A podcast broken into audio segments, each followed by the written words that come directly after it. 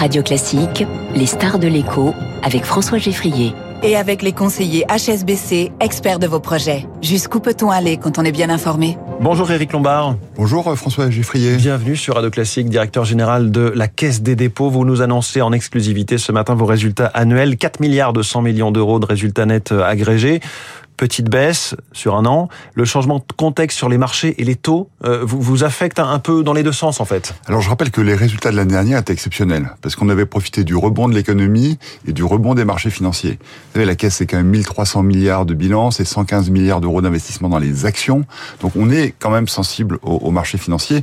Puis l'année dernière, les auditeurs le savent bien, la hausse des taux d'intérêt s'est traduite par la baisse euh, de la valeur des obligations. Donc 4 milliards d'euros dans cet environnement, c'est un très bon résultat qui s'explique d'abord par la très bonne tenue de nos activités opérationnelles. La Banque des Territoires a continué à déployer ses investissements, ses prêts au logement social, les gestions d'actifs, malgré les difficultés des marchés, ont fait un résultat tout à fait excellent. Et les grandes filiales opérationnelles, je pense à ICAD, GRT Gaz, RTE, la Compagnie des Alpes, ont fait de, de très très bons résultats Transdev est revenu dans, dans le vert, notre opérateur mmh. de transport.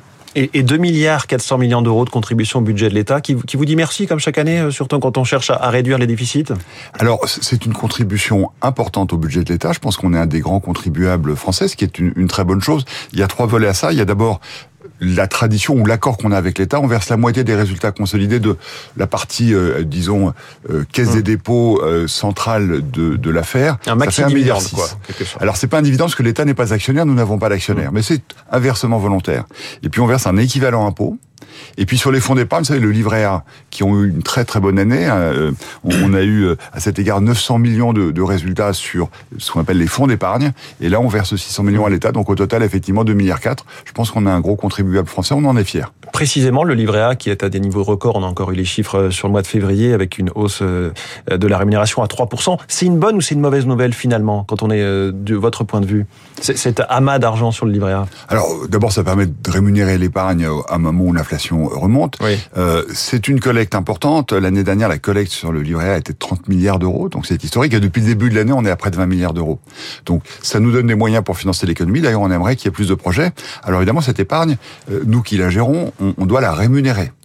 Et donc pour ça, on a des investissements. Euh, on a d'abord les prêts sur les fonds d'épargne, les prêts au logement social. Ça, c'est 170 milliards d'euros et qui sont indexés sur le livret A. Donc ça, c'est pas une très bonne nouvelle pour le logement social, mmh. puisque euh, quand vous prenez de l'argent aux bailleurs sociaux pour qu'ils construisent, euh, alors, vous prenez de l'argent dans les livrets A et vous le voilà. et en revanche, il est rémunéré. L'année dernière, vous êtes rémunéré à 3% on, par ces bailleurs. On a prêté 12 milliards d'euros pour la construction nouvelle de, de 90 000 logements sociaux. Mais c'est vrai que ça pèse sur le logement social qui doivent payer cet intérêt. Et c'est d'ailleurs pourquoi, sur proposition du gouverneur de la Banque de France, l'État a décidé de, de, limiter la hausse du livret A à, à, à 3%, ce qui, je pense, est une bonne décision. On parle maintenant du livret A, vous parliez de nouveaux projets, pour financer la relance du nucléaire. Quels sont les montants sur lesquels on pourrait tabler? Puisqu'on dit qu'il faut 50 milliards pour les six premiers EPR, 50 milliards d'euros de plus pour rénover le parc nucléaire existant. Est-ce que cette piste, en tout cas, vous, vous l'étudiez? Cette piste, on l'étudie. Alors d'abord, je, je veux rappeler que notre première priorité, c'est le logement social. Oui. L'année dernière, 12 milliards d'euros. Mais quand on voit les montants en centaines de milliards sur les livrets A, on se dit qu'il y a de la marge il y a une marge considérable. Prenons l'hypothèse 52 milliards pour les 6 EPR oui. dont le Parlement a décidé de, de Et on sait que parfois la, les budgets dérapent. Ça arrive.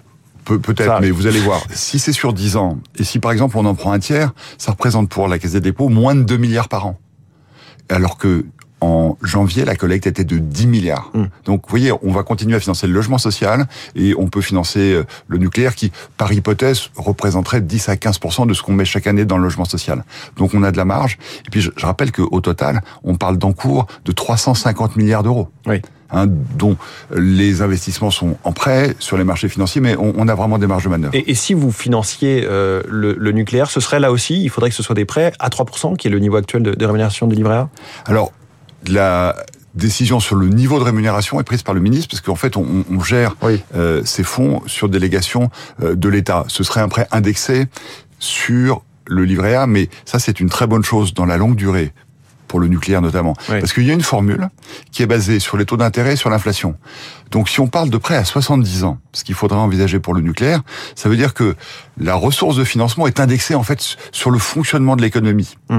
Et par ailleurs, je rappelle que sur les marchés financiers, on n'a pas de financement à 70 ans. Oui.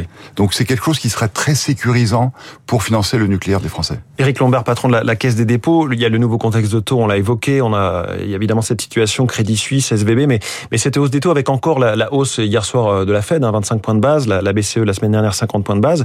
Je pense à la Banque Postale, euh, qui, vous êtes évidemment actionnaire de, de la Poste, est concernée, la Banque Postale, par cette forte hausse des taux. Le crédit immobilier, ça a été son produit d'appel. Est-ce que c'est plus compliqué ou encore plus facile finalement pour elle maintenant de, de se différencier? Alors, je, je crois qu'il faut dire les choses clairement. La hausse des taux pour les acteurs du système financier, c'est plutôt une bonne nouvelle.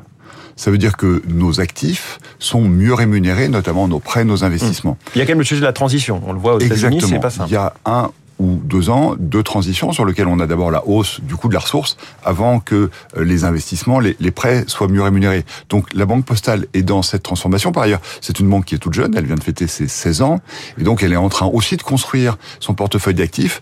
Euh, mais tout ça, sur moyen terme, c'est une très bonne nouvelle, je pense, pour la Banque Postale, d'autant qu'on a fait l'opération dite mandarine et que maintenant la Banque Postale est un grand groupe de banque assurance oui, qui peut aussi s'appuyer sur les très bons résultats de CNP Assurance l'année dernière. Euh, donc, donc, tout ça va permettre de consolider en fait la transformation de la Poste. Parce que oui. tout ça est au service de la transformation de la Poste. Alors il y a aussi le sujet Orpea, le groupe de maisons de retraite qui avait été épinglé il y a, il y a plus d'un an dans, dans, un livre. La Caisse des dépôts a pris le contrôle, ça y est. Euh, Est-ce que ça veut dire que c'est vous maintenant le vrai patron le sujet financier est réglé alors, si je peux permettre, on n'a pas tout à fait pris le contrôle. On a proposé un plan. Vous êtes à la tête d'un groupe d'actionnaires de, de, et voilà, financiers. Avec, euh, avec nos partenaires de euh, CNP Assurance, justement, de la MAIF, de la MACSF. Vous êtes un peu leader, quoi. Et euh, le tribunal de commerce doit rendre sa décision dans les jours qui viennent, savoir si ce plan est adopté ou pas. S'il est adopté, probablement à la fin de l'été, on deviendra avec nos associés actionnaires majoritaires. Euh, on va jouer notre rôle d'actionnaire, c'est-à-dire que on va soutenir le management avec Guillaume Pépier, avec Laurent Guillot, qui ont déjà depuis six mois pris les mesures oui. qui s'imposent, et on va les conforter pour que euh, on développe avec Orpea un modèle d'EHPAD du secteur concurrentiel, mais qui soit d'abord tourné vers la protection des résidents et des malades, parce qu'il y a aussi des cliniques dans le groupe Orpea, et puis aussi dans la protection des personnes qui travaillent. Il y a ce matin dans les, échos une longue enquête titrée La Caisse des dépôts, Chevalier Blanc sous surveillance, au sujet de votre gestion des établissements Arpavi. Un bilan mitigé selon le, les échos, résumé par cette phrase d'un administrateur salarié, La Caisse des dépôts, c'est un garant financier, mais pas un garant social. Oui, je suis pas d'accord évidemment avec ce propos. Euh, nous sommes intervenus pour soutenir Arpavi, d'abord qui est une association là, dont on est dans un système très différent. Et le secteur des EHPAD est un secteur difficile parce qu'il y a une difficulté à recruter les soignants, et puis il y a une difficulté aussi à assurer l'équilibre des comptes. On a mis, alors que c'est une association, 20 millions d'euros pour soutenir cette association. On y a délégué des cadres extrêmement compétents qui sont dans un travail de redressement de cette association. Et c'est vrai que le secteur dans son entièreté a ses difficultés euh, auxquelles nous faisons face. Moi, je soutiens l'équipe de management en place et je suis certain que euh, la qualité de suivi va continuer à s'améliorer. C'est évidemment ça notre priorité. Notre priorité, c'est que nous pensons aux résidents d'abord. Et encore une fois, c'est un réseau associatif. Donc là, l'idée de d'être bénéficiaire n'est pas le oui. sujet. Le sujet, c'est d'équilibrer les comptes. Dernier sujet, l'un de vos grands sujets, c'est la transition énergétique. Je pense aussi à, à l'industrie verte avec un projet de loi en préparation et aussi à la réponse au protectionnisme américain, euh, subventions notamment justement sur l'industrie verte. Est-ce que la Caisse des dépôts, la Banque territoire, des territoires font partie de la riposte française? Alors d'abord, c'est le dernier sujet dont on parle. Pour nous, c'est le premier. La première priorité de mon nouveau mandat, c'est la transformation écologique. Et donc, ça concerne l'entièreté de notre économie. La rénovation thermique des bâtiments, les mobilités douce et la réindustrialisation du pays est un élément de réponse. Pourquoi? Parce que d'abord, une industrie décarbonée chez nous, au total, le bilan carbone est bien meilleur. Ça crée de l'emploi, ça crée de l'emploi local. Et effectivement, c'est la réponse à l'offensive américaine qui veut aussi se réindustrialiser. Il est clair que l'Europe et les États-Unis sont en ce moment en compétition sur ce sujet. Moi, je pense que l'Europe doit se mobiliser pour réagir, en tout cas en ce qui concerne la Banque des territoires. On a triplé le volume d'investissement délocalisé depuis 5 ans, depuis que nous avons créé la Banque des territoires, notamment pour que cette transformation écologique puisse se faire et notamment plus près du terrain. C'est ça vraiment le principe de, de fonctionnement Absolument. de la Banque des Territoires. Merci beaucoup, Éric Lombard, le patron, le directeur général de la Caisse des dépôts, qui, qui nous le dit. Hein, il vient évidemment d'être reconduit dans ses fonctions pour 5 ans, c'est ça? Oui, c'est un, un quinquennat. Ans. Absolument. La star de l'écho ce matin.